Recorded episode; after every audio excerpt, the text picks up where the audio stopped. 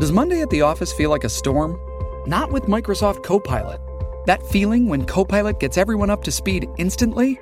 It's sunny again. When Copilot simplifies complex data so your teams can act, that sun's shining on a beach. And when Copilot uncovers hidden insights, you're on that beach with your people and you find buried treasure. That's Microsoft Copilot. Learn more at Microsoft.com/slash AI for all. As humans, we're naturally driven by the search for better. But when it comes to hiring, the best way to search for a candidate isn't to search at all. Don't search, match with Indeed. When I was looking to hire someone, it was so slow and overwhelming. I wish I had used Indeed. If you need to hire, you need Indeed. Indeed is your matching and hiring platform with over 350 million global monthly visitors, according to Indeed data, and a matching engine that helps you find quality candidates fast. Ditch the busy work. Use Indeed for scheduling, screening, and messaging so you can connect with candidates faster. And Indeed doesn't just help you hire faster. 93% of employers agree Indeed delivers the highest quality matches compared to other job sites, according to a recent Indeed survey. And listeners of this show will get a $75 sponsored job credit to get your jobs more visibility at Indeed.com slash podcast. That's Indeed.com slash podcast. Terms and conditions apply.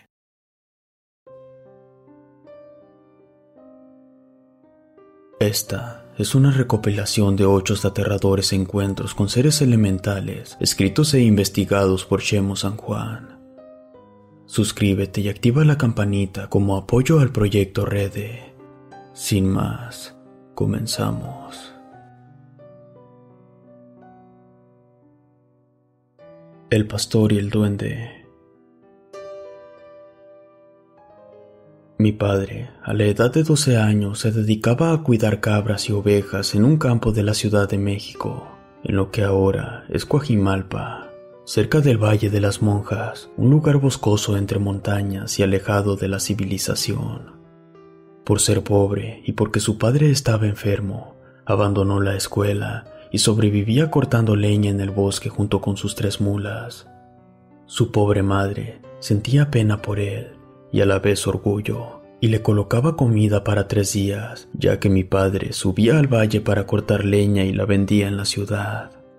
Esta era su única fuente de ingresos, y de ese poco dinero comían sus cinco hermanos menores y compraban medicamentos para su padre. Resulta que en la primera noche que estaba cortando leña, escuchó risas y silbidos, pero no había nada. Las mulas estaban impacientes y sentían miedo. Alguien de algún lugar le aventaba piedritas, pero no se podía ver dónde estaba escondido. También le escondían su comida y tiraban su agua. Mi padre valientemente le gritaba que diera la cara, que nadie se burlaba de él, y si era otro niño, lo golpearía para que no hiciera estas bromas. Después de unos minutos, se escuchó como alguien corrió por el pasto seco. Después todo se calmó esa noche. Al amanecer, con asombro, pudo ver a sus mulas peinadas y tenían trenzas en sus colas. Esto le sorprendió mucho, ya que no supo a qué horas pasó esto. Hasta pensó que algún hermano de él le estaba bromeando. Pero, estando varias horas de camino, sería difícil que eso pasara. Horas después, le escondieron el machete con el que él cortaba la leña. Y por último, una de las mulas corrió perdiéndose en el monte. Cuando la fue a buscar, la encontró a tres kilómetros de donde estaban, pero ya no tenía la carga de leña. Él estaba furioso y lloraba porque su padre necesitaba dinero para los medicamentos. Furioso, se regresó con el resto de las mulas y ahora estas tampoco tenían carga. Alguien las había desatado y las regó de nuevo por el bosque. Mi padre comenzó a gritar groserías que retumbaron en el misterioso valle de las monjas. Después de unos días más, por fin completó la carga y bajó a la ciudad para venderla, y gracias a Dios pudo comprar los medicamentos y comida para la familia. Estando en la casa, le platicó a sus padres lo que le pasó. Su madre, asustada, ya no quería que subiera al bosque por leña, ya que ella creía que eso era un nahual. Pero muy serio y pensativo, su papá le dijo que ya no saliera tan lejos, que eso, sin duda, era un duende travieso, que él no quería que cortaran los árboles de su bosque, y que eso que hizo no era para nada comparado con lo que realmente puede hacer. Él le dijo a su padre que esas cosas eran cuentos, que lo que posiblemente pasó fue un campesino celoso que quería asustarlo y que no importaba, que en la mañana regresaría por más leña ya que estaba repleto de madera seca y tenía muchos pedidos. Regresó al mismo valle encantado de las monjas y comenzó primero a cortar la leña para después colocarla en sus tres mulas. Después de unos minutos se sentó a comer, pero ya no tenía nada Alguien se llevó su bolsa de alimentos. Solo pudo ver unas pequeñas huellas y pensó que serían de algún zorro o mapache, pero estas eran muy raras. Muy molesto amenazó al bromista con atraparlo y arrastrarlo con sus mulas, pero ya nada pasó. Por fin cayó la noche y mi padre hizo una fogata para calmarse y alumbrarse un poco. Había decidido poner una trampa y se hizo el dormido para espiar al bandido, ya que se sentía cansado con tantas bromas. De pronto, escuchó unas pisadas y él abrió los ojos de repente y a unos metros vio algo que se arrastraba por el piso. Él rápidamente se paró para atraparlo, pero rápidamente se estrelló en el piso de nuevo, ya que alguien le había amarrado las agujetas. Esto no le permitió correr. Como pudo se desamarró y corrió tras de él. Este ser se escondió en una pequeña cueva. Era imposible que alguien cupiera, pero eso no importaba, ya que por fin tenía al que le jugaba las bromas. Primero, aventó una piedra para medir la profundidad, y ésta cayó rápido.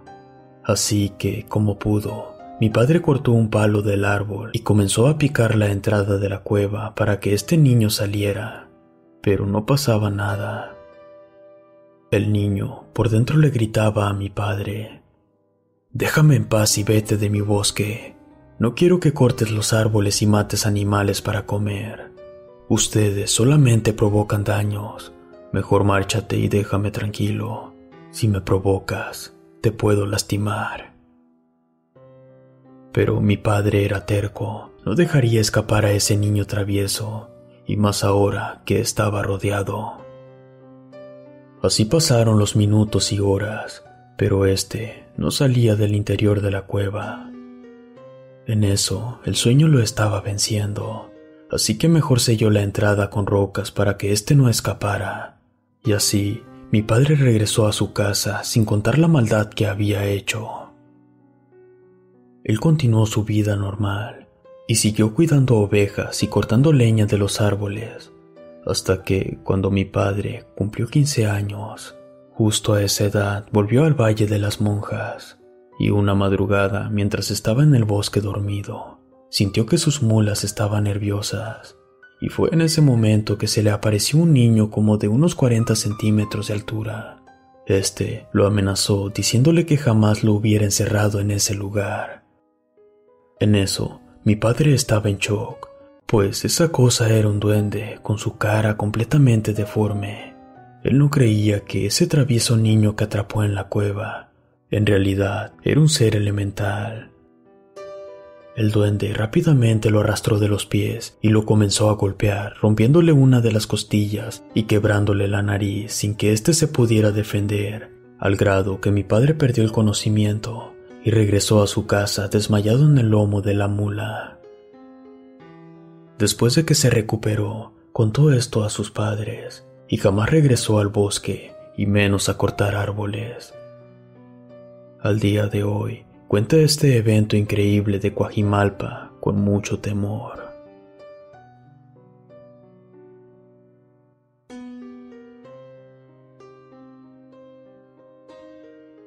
El duende Sé agradecido por lo que tienes, ya que tienes más de lo que tú crees y mereces. No te quejes por lo que no tienes. A veces, Cuando las cosas te vayan muy mal, es bueno mejor pensar bien en las cosas por las cuales has de estar agradecido.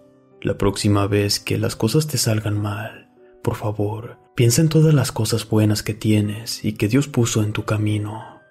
Sé agradecido por todo lo que tienes, aunque no sea mucho, tienes a tu familia y nunca desees más allá de lo que no es para ti. Y si se presenta la oportunidad, aprovecha, pero no ambiciones. Una vez, una señora me relató que cuando era niña, eran muy pobres allá en un rancho del Estado de México, y que en ocasiones no tenían nada para comer. A veces se iban a dormir sin cenar, o su mami les daba mucha agua para tener la sensación de estar llenos, y así no pedir alimentos. Ellos no sabían lo que era tener un pan o un par de zapatos nuevos, Vivían en una casa vieja que les prestaron, donde pasaban fríos. El baño les quedaba hasta el fondo afuera de la casa. También tenían un boiler, pero era de esos antiguos de cartucho, y a un lado una pileta con agua. Resulta que la hija mayor de unos ocho años estaba cansada de su pobreza y de ver a su mamá enferma. Sus hermanitos estaban desnutridos y les costaba mucho aprender en clase. De su desesperación, ella lloraba en silencio y juraba que cuando crecería tendría un buen trabajo y mucho dinero para jamás pasar hambre o necesidades. Una noche la niña tuvo urgencia de ir al baño y no tuvo más remedio que ir solita hasta lo más oscuro y alejado de la casa. En fin, después de salir del baño, extrañada, miró una luz que provenía de adentro de un viejo boiler. Esto llamó fuertemente su atención y con curiosidad abrió la puerta para ver de qué se trataba. Al acercarse, pudo ver que lo que alumbraba era una moneda de oro, pero cuando la iba a tomar, salió un hombrecito pequeño al lado de la pileta y le dijo explícitamente, Por favor, niña, no me temas. Dime, ¿tienes algo de comida, algo dulce, por favor, como un pan o unas galletas. La verdad, me estoy muriendo de hambre y en mucho tiempo no he comido nada. La niña, muy triste, le dijo, quisiera ayudarte, pero yo también anhelo eso que quieres. Desde que tengo uso de razón, no conozco la leche o el queso, mucho menos una galleta. Mis padres están enfermos y son muy pobres, mis hermanos están muy flacos y temo que se enfermen. A veces, de la poca comida que me toca, no me la acabo y se la doy a mis hermanitos. Yo les digo que estoy muy llena, cuando en el fondo me duele mi panza. Por favor, discúlpame, no tengo que ofrecerte. El duende compadecido al escuchar eso, comenzó a llorar y a llorar, así que decidió hacer un pacto con la pobre niña, y éste le dijo, Mira, te propongo algo. Toma esa moneda y vayan a comprar alimentos y cosas que necesiten para su familia, solamente con una condición. Si me alimentas, cuidas y no dices nunca de dónde sacaste esa moneda, en agradecimiento por cuidarme, cada noche a esta hora te dejaré una moneda igual, y si haces bien las cosas, la moneda cada noche aumentará en quilataje y valor con el paso de los días. Pero ese dinero Tienes que gastarlo todo, absolutamente todo. No debes de dárselo directamente a alguien que sea ambicioso o lo use para vicios o dañar a alguien más. Tampoco le dones nada a la iglesia o lugares santos, ni lo regalen físicamente como limosna. Jamás le debes de contar a nadie de dónde salen las monedas, ya que todo se acabaría y jamás volveré a ayudarte. ¿Estás de acuerdo? La niña aceptó las condiciones e hizo todo tal cual lo pidió el duende. Al amanecer, pensó que eso era un sueño, pero despertó con su moneda de oro en su almohada. Ahí comprendió que todo era verdad. Por horas pensó cómo podría gastarlo sin que nadie supiera del origen del oro. De pronto ingenió un plan. Enterró la moneda en el patio de la casa y después le avisó a su madre que había algo ahí tirado. Al principio, la madre no le hizo caso, y ante la insistencia de la niña, acudió pero no de muy buena gana. Al escarbar unos centímetros, la madre pudo encontrar una moneda de 10 quilates. La niña convenció a su madre de venderla y comprar algo de comida, y así lo hicieron. El padre, que se encontraba muy enfermo, se sorprendió pero no dijo nada. Esa semana comieron bien, ya no dormían en el piso y hasta tenían calzado nuevo. Durante un mes fueron apareciendo más monedas en el patio de la casa. La madre les dio un buen uso, juntó varias y se fue a venderlas a una casa de empeño. La niña nunca falló y diario a escondidas alimentaba al duende, y nadie imaginaba que del viejo boiler era donde salía el oro. Pero su padre no creía la historia. Pensó que en algún lugar habría más oro, y la niña sabía más de la cuenta hasta que una noche el ignorante y ambicioso padre se puso a seguirla al baño, solo que él se escondió detrás de un árbol y esperó para ver qué ocurría. En ese instante miró una luz que brillaba desde el boiler, y su hija, después de tomar la moneda de oro, se manifestó el pequeño hombrecito. Conversó con la niña, quien le traía un pastel chico. En ese momento, Salió el padre impresionado de lo que pasaba, y al verse descubierto el duende, desapareció para siempre. Los espíritus de la naturaleza llamados duendes son seres del plano astral. Estos se alimentan de la energía que emana de los sentimientos de las personas y seres vivos, por lo que si en tu hogar hay malos sentimientos o pensamientos, atraerás a seres magros, oscuros y otros más que te dañarán.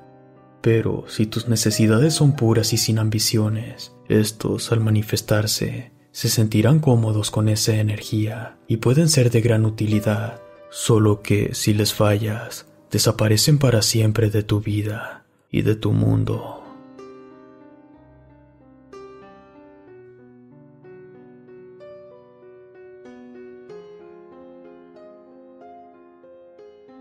La duenda soy nacido en Ecuador, de la provincia de Guayaquil. La historia que les quiero confiar es sobre mi tío allá en el pueblo de mi madre en la provincia del Oro. Resulta que hace muchos años atrás, este evento sucedió cuando mi tío era muy pequeño.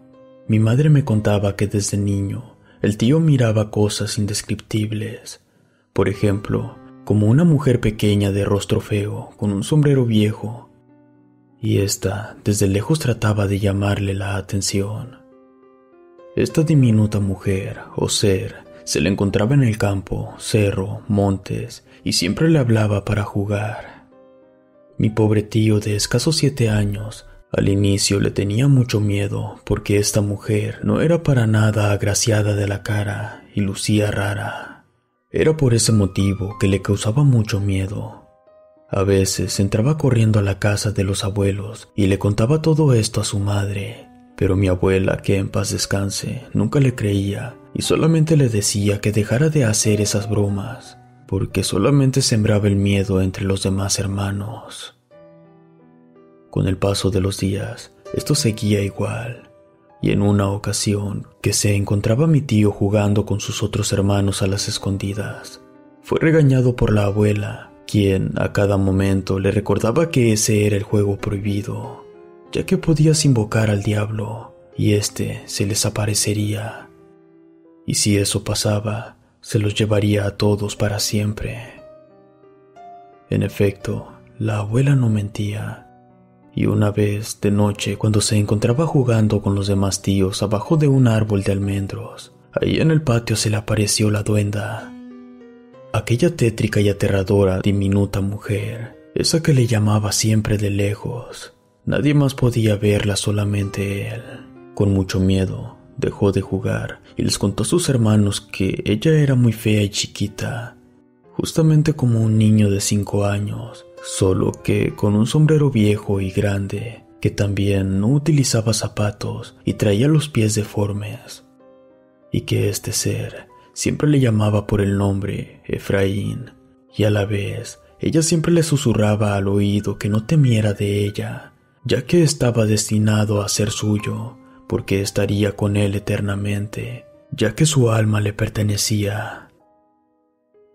El pobre tío al escuchar eso, de inmediato salió corriendo dejando solos a sus hermanos, y entre gritos le dijo al abuelo lo que vio, pero este tampoco le creía todo lo que él relataba. Hasta que una noche, el pobre e inocente niño comenzó a escuchar silbidos en el interior de la casa. Asustado y como pudo, corrió al dormitorio de los abuelos, pero ellos se molestaron porque él no los dejaba dormir y de nueva cuenta le dijeron que eran cuentos y alucinaciones y que no hiciera caso. Ellos seguían pensando que esas tonterías se las decía algún amigo de su hijo. Pero el mayor susto inició cuando este ser comenzó a llamarlo por su nombre en altas horas de la madrugada y con una voz muy fea, tétrica y espeluznante. O más bien, esto es lo que me cuenta mi madre. No sé describirlo a la perfección, pero decían que esa voz causaba mucho miedo, daño y hasta enfermedades. Mi tío, estando dormido, sentía que el aire le faltaba, no podía respirar bien, era como si un par de diminutas manos lo estuvieran ahorcando. Eso hizo que se despertara, pero al abrir los ojos, se dio cuenta que no podía mover ningún músculo del cuerpo, solamente los ojos podía sentir ver y escuchar todo a su alrededor. Entró en pánico porque no sabía qué pasaba. Su respiración era forzada. Lo único que hacía era voltear la vista para donde estaban sus padres. Quería pedirles ayuda, pero no podía gritar. Él intentaba llamar su atención, pero era imposible. Él podía sentir cómo este ser se arrastraba debajo de la cama sigiloso. De pronto apareció una sombra muy pequeña. No sabía cómo explicar la forma de este ser. Era como un pequeño duende, pero con deformidades que causaban mucho miedo. Esa cosa saltó sobre la cama acercándose a su rostro. El miedo se apoderó de él, así que volvió a gritar en su interior para que sus padres lo ayudaran, pero no salían sonidos de su boca. Era tanta su desesperación que empezó a llorar. Trató de mover sus piernas pero no podía, ya que éstas se ponían rígidas como si le hubiera dado un fuerte calambre. Estaban duras y pesadas. Esta cosa ya estaba de nuevo cerca de su rostro, y era más aterradora verla ahí al costado de su oreja. Sentía un dolor insoportable en el pecho, como si lo estuvieran picando con un cuchillo, y en un momento sintió como unos dedos recorrían sus pies rasguñándolos. La reacción que tuvo en ese momento hizo que lograra dar un fuerte grito de ayuda. Mis abuelos, al escuchar que alguien gritaba, de inmediato fueron por todos los niños y los acostaron en su cama entre medio de ellos. Pero al apagar las luces y continuar durmiendo, escucharon cómo algo se comenzó a arrastrar por los pies y con unas enormes garras empezó a rasguñar el concreto y ahí fue donde por primera vez escucharon a esta cosa. No importa dónde lo escondan, a qué Dios se encomienden y recen, el niño es mío y su alma me pertenece y ahora vengo por él. Mis abuelos eran evangélicos cristianos y de inmediato comenzaron a orar a Dios Padre, pero esta duenda, entre la oscuridad, comenzó a rasguñar las paredes de la casa y de pronto rompió una ventana cuando el abuelo sacó su Biblia e imploró que la sangre de Cristo cuidaría a su familia del demonio. Esta duenda seguía afuera de la casa reclamando el alma del niño, aruñando las puertas y golpeando las paredes. Era tanto el miedo que sentían que ni las luces podían encender, y si abrían la Biblia, ésta se cerraba de golpe, los perros corrieron despavoridos para perderse en el monte, y los gatos maullaban como sintiendo al diablo en persona. Los niños aterrados le gritaban a la duenda que se fuera y se alejara de ellos, pero este demonio pedía el alma del niño para arrastrarlo por el monte. Así, con estos detalles me contaba esto mi madre. Al día siguiente, hicieron de todo, regaron sal, pusieron galletas, azúcar, pero lo más raro de todo es que esta bestia solamente se asustaba de ver a los gatos.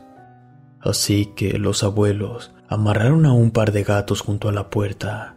Esto hizo que ese repulsivo ser se fuera alejando más de la casa. En la madrugada siguiente, ya al pasar las horas, fue cuando por fin, después de un día, pudieron dormir un poco, y este ser se había ido gracias a las fuertes oraciones que hicieron, y más que nada a su fe. Más tarde, mi abuela comentó este suceso con algunas comadres y amigos de la familia, a lo cual le dijeron que lo bautizara de inmediato, porque para ese entonces mi tío no estaba bautizado de ninguna religión. Por consejo de algunos moradores, le recomendaron que cuando se le apareciera la duenda, que él comiera algo dulce y que lo vomitara. Solamente de esta forma la ahuyentaría cada vez más, ya que ellos son seres elementales limpios y de la naturaleza. Pero en este caso, esa era una duenda con el alma de un demonio, y aún así le tenía mucho asco a las cosas sucias. A pesar de la religión de mis abuelos, siguieron los consejos de los familiares. Así lo hizo mi abuela cuando la duende vino por él otra vez. Cuenta mi abuela que esta duende jamás regresó y que mi tío pudo descansar de ella, ya que sabían cómo alejarla. Otra cosa que le comentaron a mis abuelos es que tiempo atrás un bebé había desaparecido. Lo buscaron toda la noche y nunca lo encontraron. Al siguiente día, un pescador que salió por la mañana encontró al bebé a la orilla del río. Este aún se encontraba con vida gracias a Dios, y también se rumoreaba que estos seres elementales solamente se le aparecía a los niños o niñas. Esta es mi historia y es 100% verídica, y gracias a Dios, todo esto terminó.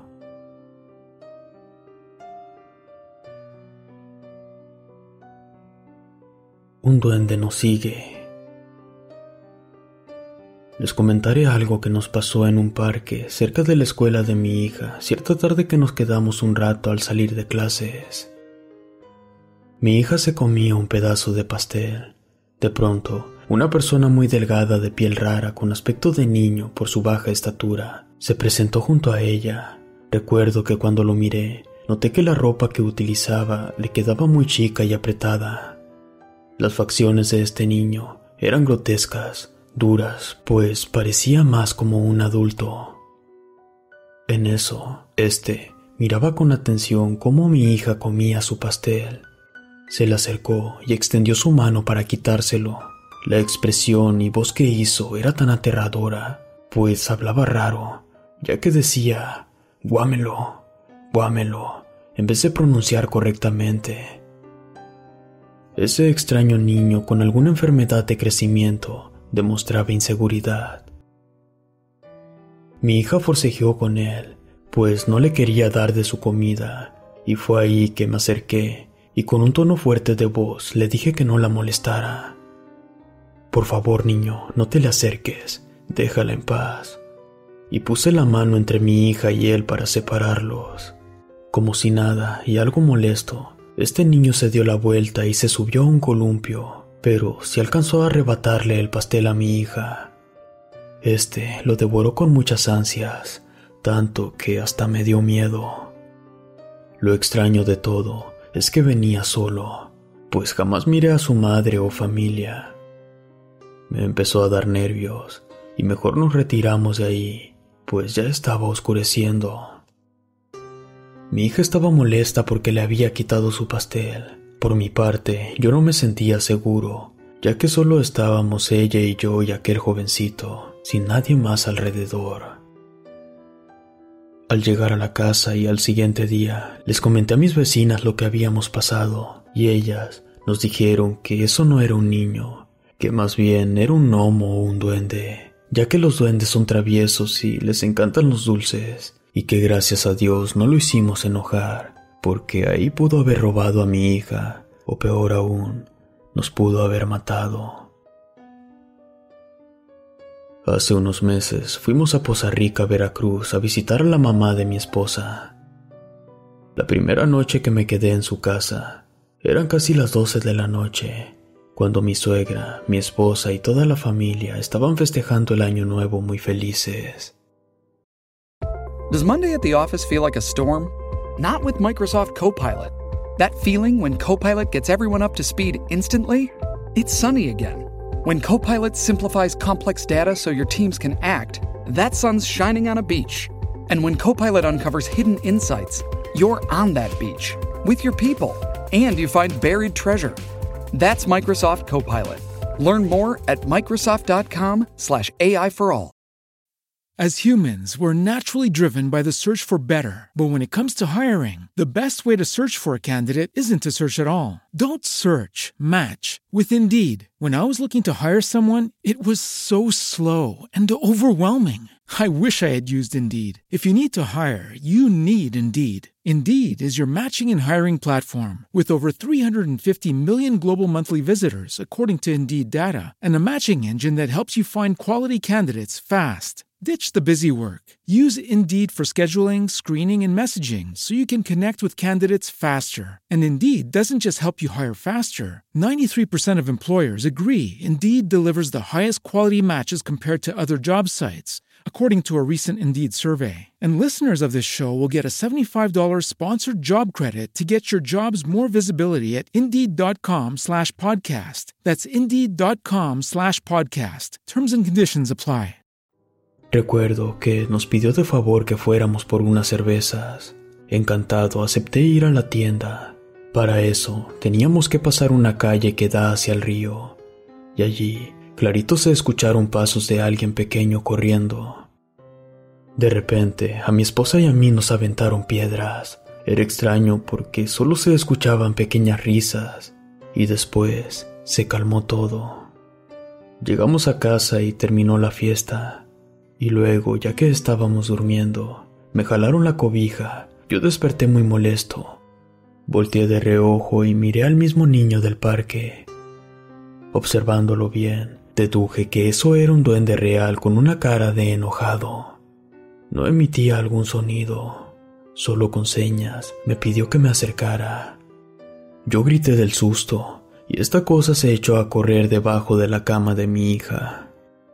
Mis gritos alertaron a mi esposa y a mi suegra, que vieron correr a ese ser.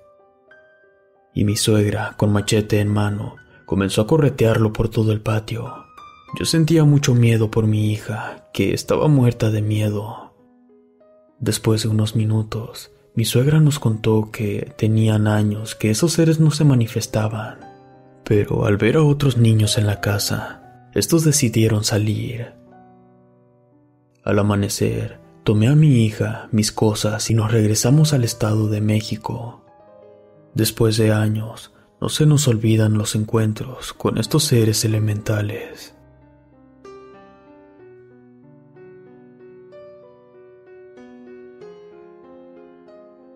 Los duendes de Veracruz.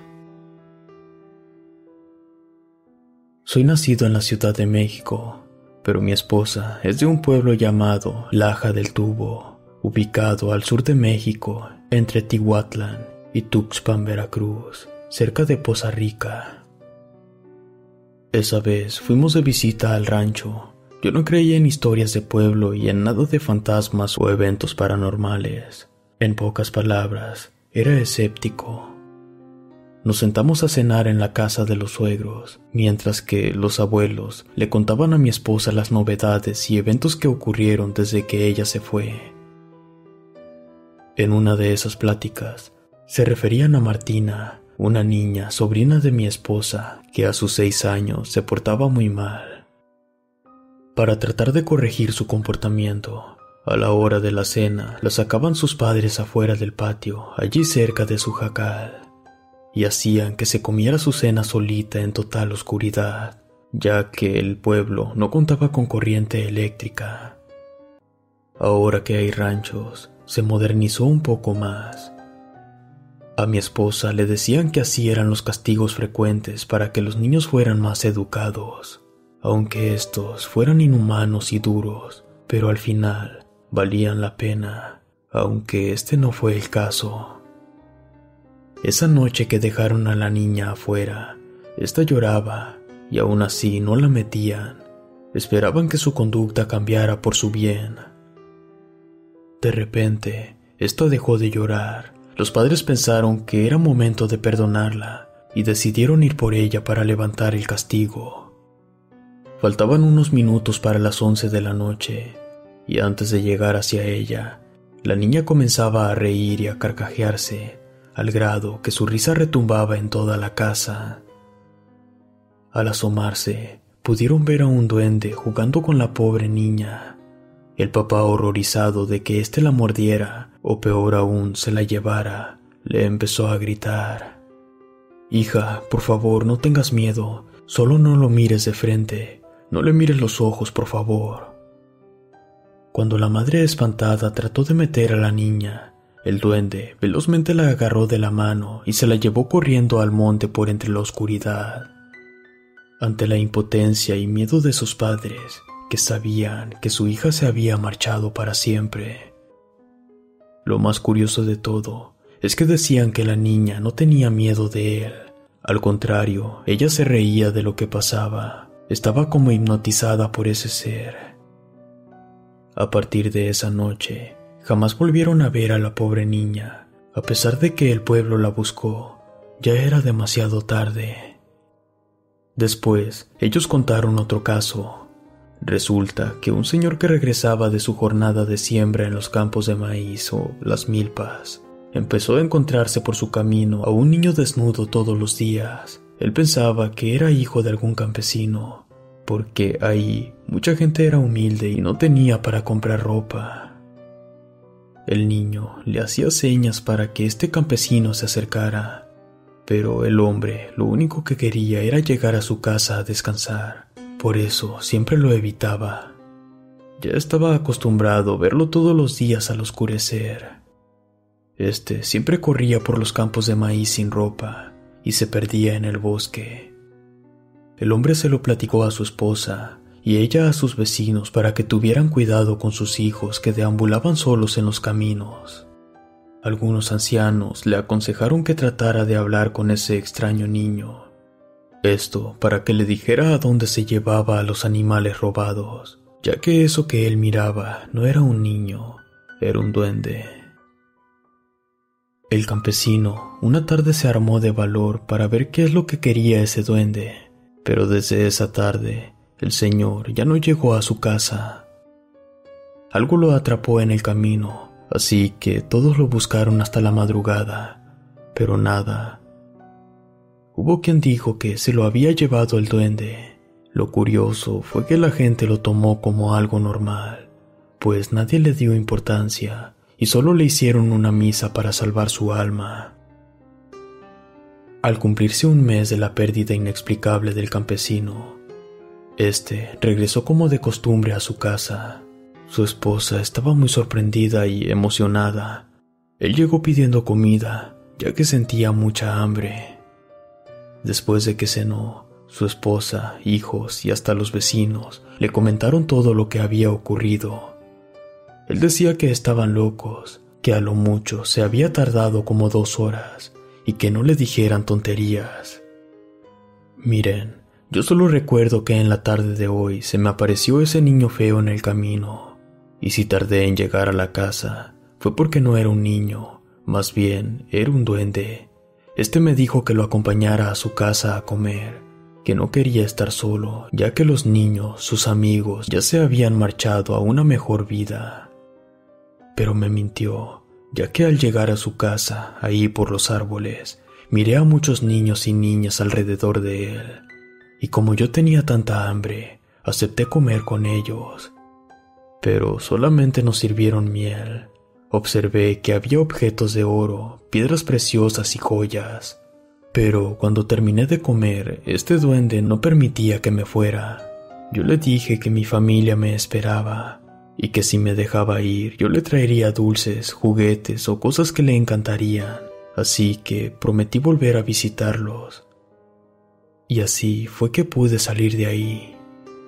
Los vecinos y familiares, con terror, escuchaban esa historia y preguntaban a algunos por sus hijos perdidos. Pero el campesino no recordaba a ningún niño del pueblo entre los que vio ahí. Después de comprender lo ocurrido, el pobre campesino evitaba encontrarse al duende de nuevo. Así pasó el tiempo, hasta que a los pocos días murió el señor. Pero antes perdió la razón y quedó loco. Cuando lo enterraron y lo visitaban sus familiares en el cementerio, aseguraban que encima de la tumba había muchas huellas de niños. Cuentan que él prometió rescatarlos, o mínimo rezar por sus almas, pero él murió sin cumplir su palabra.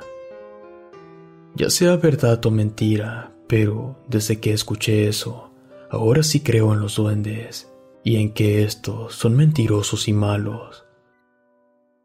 Como les dije, yo era escéptico, hasta que una vez tuve la necesidad de caminar en la noche y pasó lo inesperado.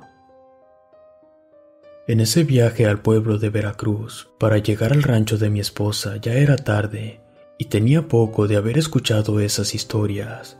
Y les puedo jurar que extrañamente el camino que según yo tomé para llegar cambió en un abrir y cerrar de ojos. De pronto era uno raro y desconocido. Un poco nervioso me regresé de nuevo para ver nuevamente la dirección correcta y al no lograr ubicarla, mejor ya no continué. En mi paso, escuchaba llantos de niños, risas y todos querían que volteara y regresara, pero ya no quise. El miedo me invadió por completo. Al llegar de nuevo a la casa de los suegros, fue cuando les platiqué y me dijeron que, sin duda, los duendes me querían perder del camino. Es raro que roben adultos. A estos los vuelven locos, enferman y al poco tiempo mueren. Por el contrario, tienen exquisito interés por los niños sin bautizar. Yo quería regresar a Ciudad de México, pues tenía miedo de perderme, y al contarles esto, siento algo de nervios, pues no me fue fácil, y más porque también conocí a personas que les pasó algo similar. Lo que sí llegué a presenciar fue que les dejaban ofrendas y regalos a cambio de que ya no robaran niños es que estos duendes malditos viven en las ceibas, árboles muy espinosos. Hay gente que hasta el día de hoy les arrima comida, leche, dulces, ya que son como niños, y para estar en paz con ellos, es mejor no cruzarte en su camino.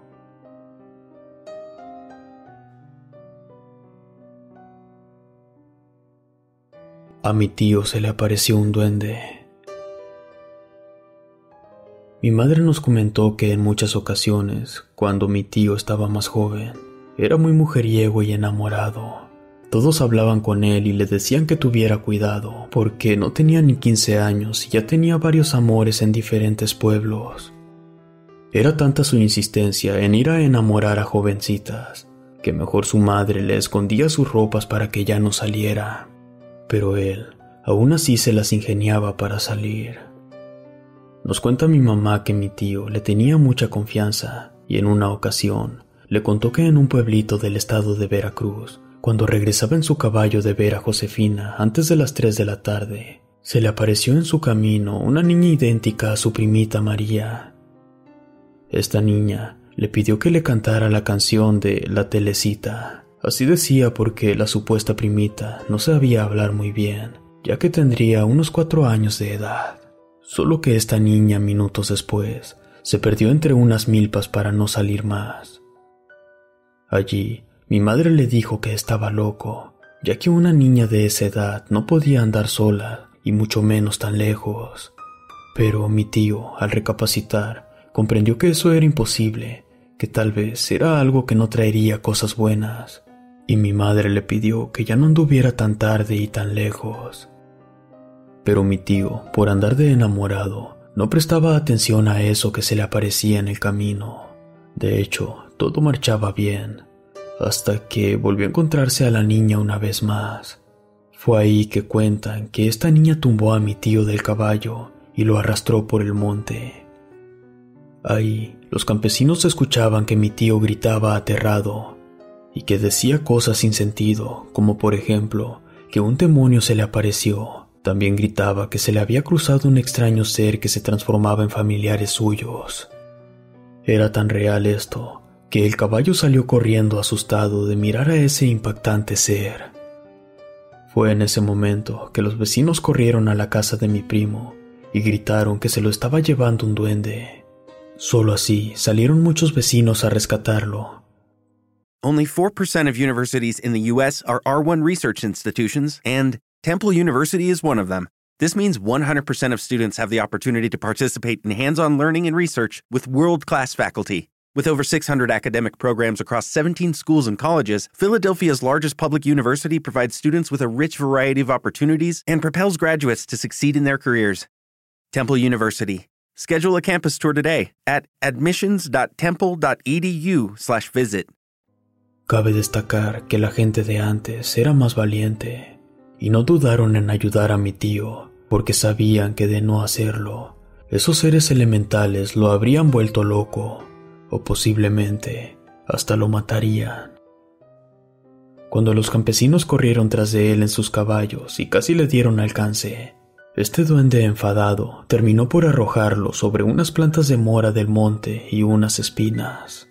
Cuando los vecinos llegaron a donde cayó, lo auxiliaron rápidamente. Después lo amarraron con lazos para poder sacarlo de ahí. Gracias a Dios, Solamente estaba todo arañado por las plantas, que en aquella época eran muy tupidas porque había más monte. Mi tío, al día de hoy, tiene más de 50 años, y gracias a la valentía de los vecinos, es que aún está con nosotros. Y eso que se le apareció, en verdad, era un duende convertido en demonio, que se lo quiso llevar por sus malos actos a su corta edad.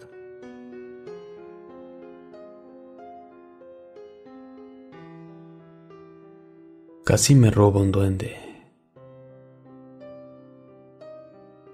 Esto que les voy a contar sucedió en un lugar llamado San Borguita, en una estancia en Misiones en el país de Argentina. Justo en 1978, yo tenía siete años de edad. En aquel entonces, yo era una niña sin maldad, muy sonriente, de campo.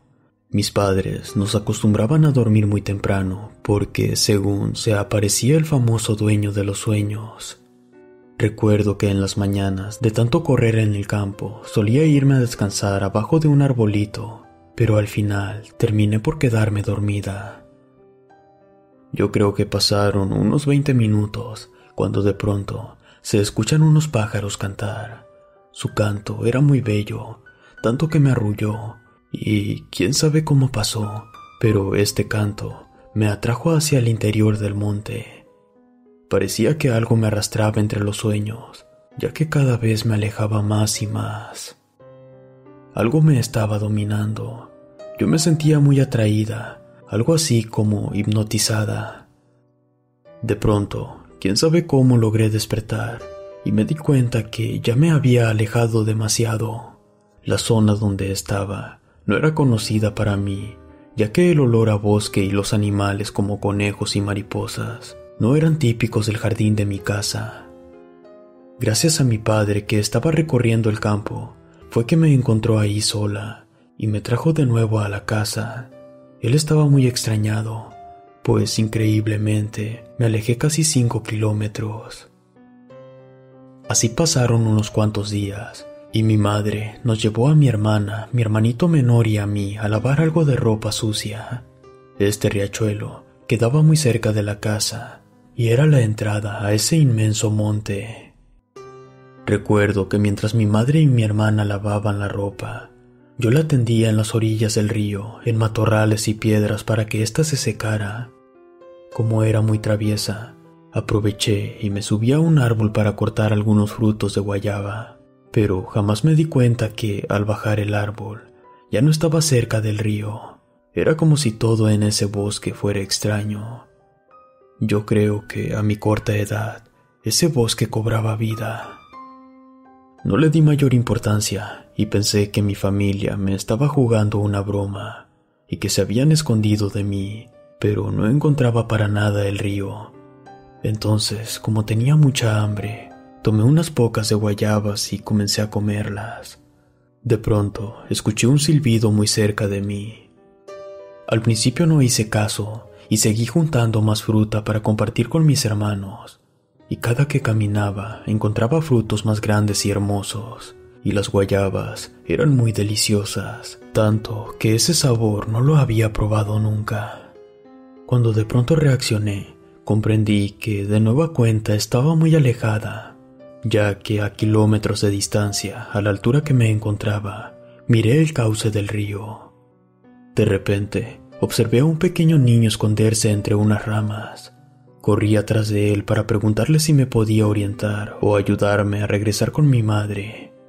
Y al meterme donde este niño se ocultó, con asombro, descubrí que no era un niño, más bien era un duende real su tamaño era como el de un bebé de aproximadamente dos años de edad. Este diminuto ser estaba vestido con un sombrero muy viejo de paja. Era rubio, también tenía un bastón y ropa muy antigua. La verdad, no tenía miedo para nada. Hasta me sentí muy atraída por ese ser tan impresionante que me invitó a seguirlo. Él me decía que no tenía amigos, pero a la vez me convencía para quedarme a vivir con él. Ahí él me ofreció comida, oro, joyas, alimentos y más cosas con tal de que aceptara y me quedara con él para siempre. Era extraño que yo estuviera atraída por aquel ser. Parecía que me tenía dominada, pero a la vez escuché la voz de mi madre y de mis hermanos a lo lejos. Mi mamá se dio cuenta de que yo no salía del monte e imaginó que algo malo me pasaba. Ella me llamaba gritándome. Fue ahí que a unos cuantos metros me encontró atada de pies y manos con una especie de cuerda del bosque que usaban los ancianos para amarrar animales. De no haber sido por mi madre que fue en mi búsqueda, yo hubiera sido parte de la historia de tantos niños que se pierden año con año.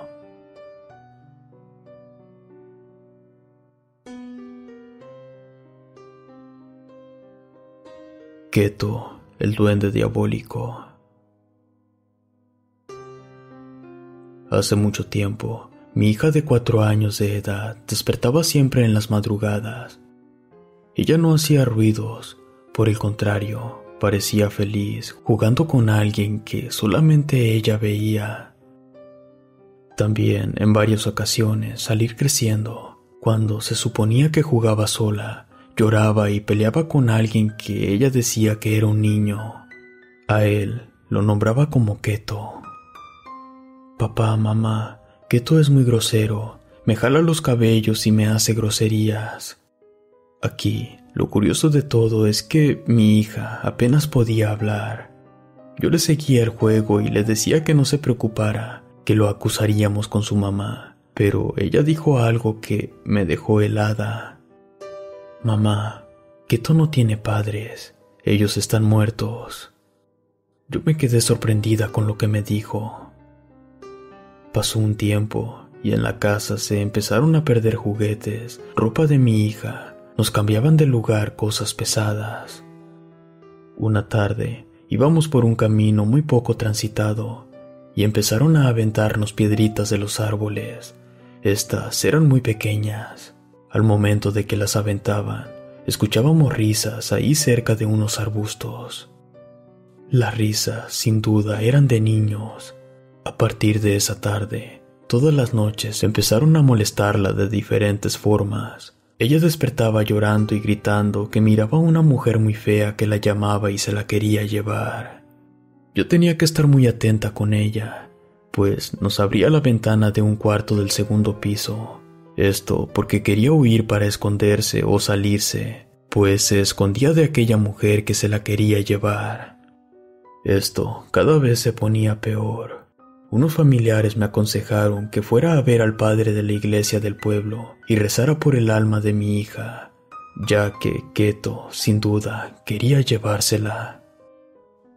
Tuve que ir por el padre a la iglesia, ya que la situación era cada vez más difícil. Él me dijo que cerca de mi casa buscara piedras o árboles y que los estuviera checando muy de cerca, pues allí es donde realmente habitan los duendes. Al principio lo tomé como burla, pero que un siervo de Dios me dijera eso me dio curiosidad. Mira, hija, me dijo el padre, los duendes, hace muchos miles de años, eran unos ángeles a la orden de Dios, pero estos fueron corrompidos por Satanás. Ellos cayeron en pecado, pero a diferencia del primero que fue puesto en el infierno, Dios solamente tuvo para los duendes un propósito de mantenerlos en la tierra con el firme propósito de reivindicarlos. Los duendes prefirieron vivir en el bosque y alimentarse de frutos y hierbas, pero el diablo regresó por ellos y trató de someterlos a su orden diabólica para ganar más almas. Por ese motivo, algunos duendes pactaron con él de no unirse al infierno a cambio de almas de niños y uno que otro adulto. Satanás aceptó, pero él es un mentiroso y de nueva cuenta juró venir por ellos. Es por eso que no todos los duendes son buenos ni malos. Algunos se aburren de su soledad y deciden socializar con niños. Cuando se cansan de ellos, simplemente los secuestran y los familiares raramente saben de ellos. El padre me dio algunas indicaciones y también me comentó que si encontraba agujeros en el patio, bosque o casa, simplemente que los sellara de inmediato pues esas eran sus puertas o portales. También que colocara círculos con sal y unas cruces de cal, pero que tenía que sellarla cuando estas cosas estuvieran dentro o que escuchara ruidos en su interior, porque de lo contrario, al hacerlo, estos seres se quedarían eternamente en el mundo de los seres vivos, y de no lograr el objetivo, estos duendes seguirían molestando a mi familia. Sin pensarlo, empecé a hacer lo que el padre me pidió. Lo curioso de todo es que sí encontré dos rocas cerca de mi casa con unos recortes de puerta bien dibujadas. Las sellé y además siempre usaba alguna prenda al revés y para dormir unas tijeras abajo de la almohada en forma de cruz. Y de esta manera dejaron de molestarla. Cierto día, los dueños del terreno donde estaba la enorme roca Contrataron a dos obreros para romper la piedra.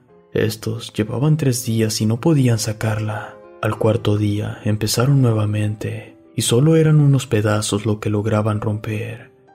Cuando de pronto el más joven de los muchachos empezó a sentirse muy mal. Era demasiado su dolor de cabeza y se fue.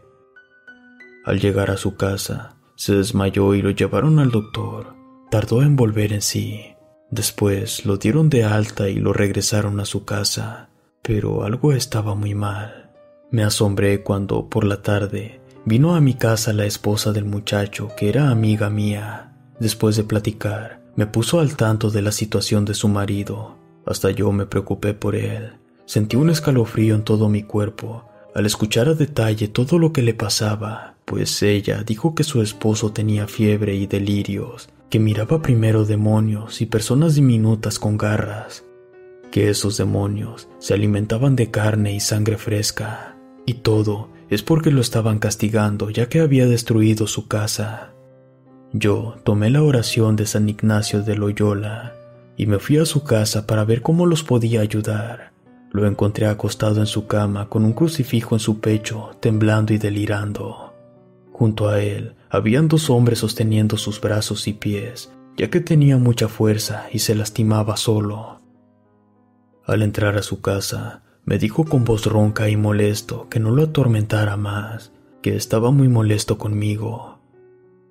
Yo le pregunté que quién era y qué quería.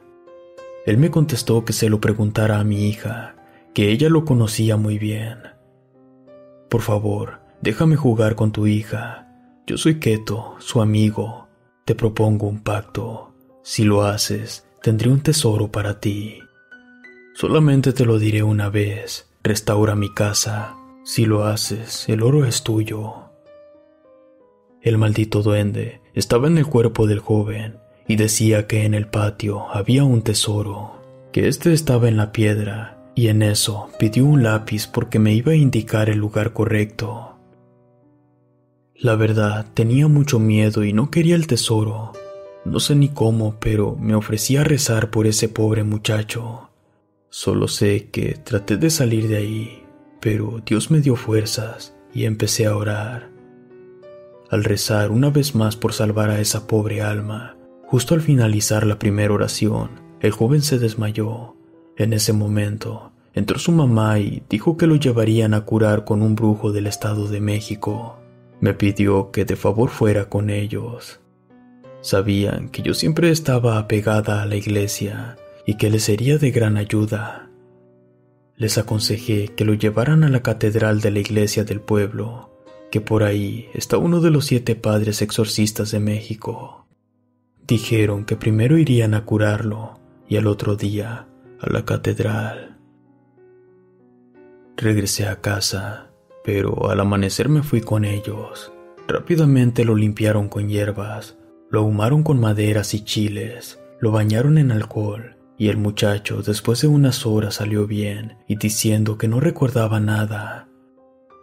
Algo no estaba bien. Yo presentía lo peor. Así que mejor me fui a casa. Era casi medianoche. Llegué y le conté a mi marido. Después nos fuimos a dormir. Al acostarme se vino un fuerte aire frío y mis ventanas eran golpeadas por piedritas. Abrí mi Biblia en el Salmo 91 y me puse a orar mientras que mi hija prendía un cirio bendito porque se había ido la luz. Mi esposo salió a revisar los fusibles. Yo pedía que amaneciera pronto. Yo tenía miedo, pero para sacar a ese duende por completo de mi casa, el brujo que había visto en la tarde nos indicó que se prendieran 14 velas blancas a las 12 del día. Al siguiente día se hizo todo tal y como lo había pedido el brujo, y al ver a mi amiga, me contó que su esposo se puso mal nuevamente. El padre del pueblo me ordenó que ya no me acercara a él, ya que estaba poseído. Los familiares no se rindieron y lo llevaron con el padre exorcista. Este pidió permiso al cardenal y se lo concedieron. Al muchacho lo llevaron a Catemaco, Veracruz, pueblo de brujos y nahuales. Allí le pusieron 14 escapularios de imágenes de santos de diferentes tipos. Después hicieron una sesión espiritual y purificaron su alma y cuerpo. Al volver en sí, él no recordaba nada de lo que pasó. Tardó para recuperar la memoria y gracias a Dios este ser se alejó de su vida para siempre. Pero yo viví situaciones increíbles, tanto que un día me dijo mi hija que estaba guardando cosas en su mochila, porque esa noche tú vendría por ella para llevarla a un lugar donde los adultos como yo no son bienvenidos. Relatos escritos y adaptados por Chemo San Juan de eventos reales con duendes. Si llegaste hasta el final, por favor suscríbete y activa la campanita. Gracias por escucharnos. What if you could have a career where the opportunities are as vast as our nation, where it's not about mission statements, but a shared mission? At U.S. Customs and Border Protection, we go beyond to protect more than borders from ship to shore, air to ground. Cities to local communities, CBP agents and officers are keeping people safe. Join U.S. Customs and Border Protection and go beyond for something far greater than yourself. Learn more at cbp.gov/careers. With lucky landslots, you can get lucky just about anywhere. Dearly beloved, we are gathered here today to. Has anyone seen the bride and groom? Sorry, sorry, we're here. We were getting lucky in the limo and we lost track of time. No, Lucky Land Casino, with cash prizes that add up quicker than a guest registry. In that case, I pronounce you lucky. Play for free at LuckyLandSlots.com. Daily bonuses are waiting. No purchase necessary. Void where prohibited by law. 18 plus. Terms and conditions apply. See website for details.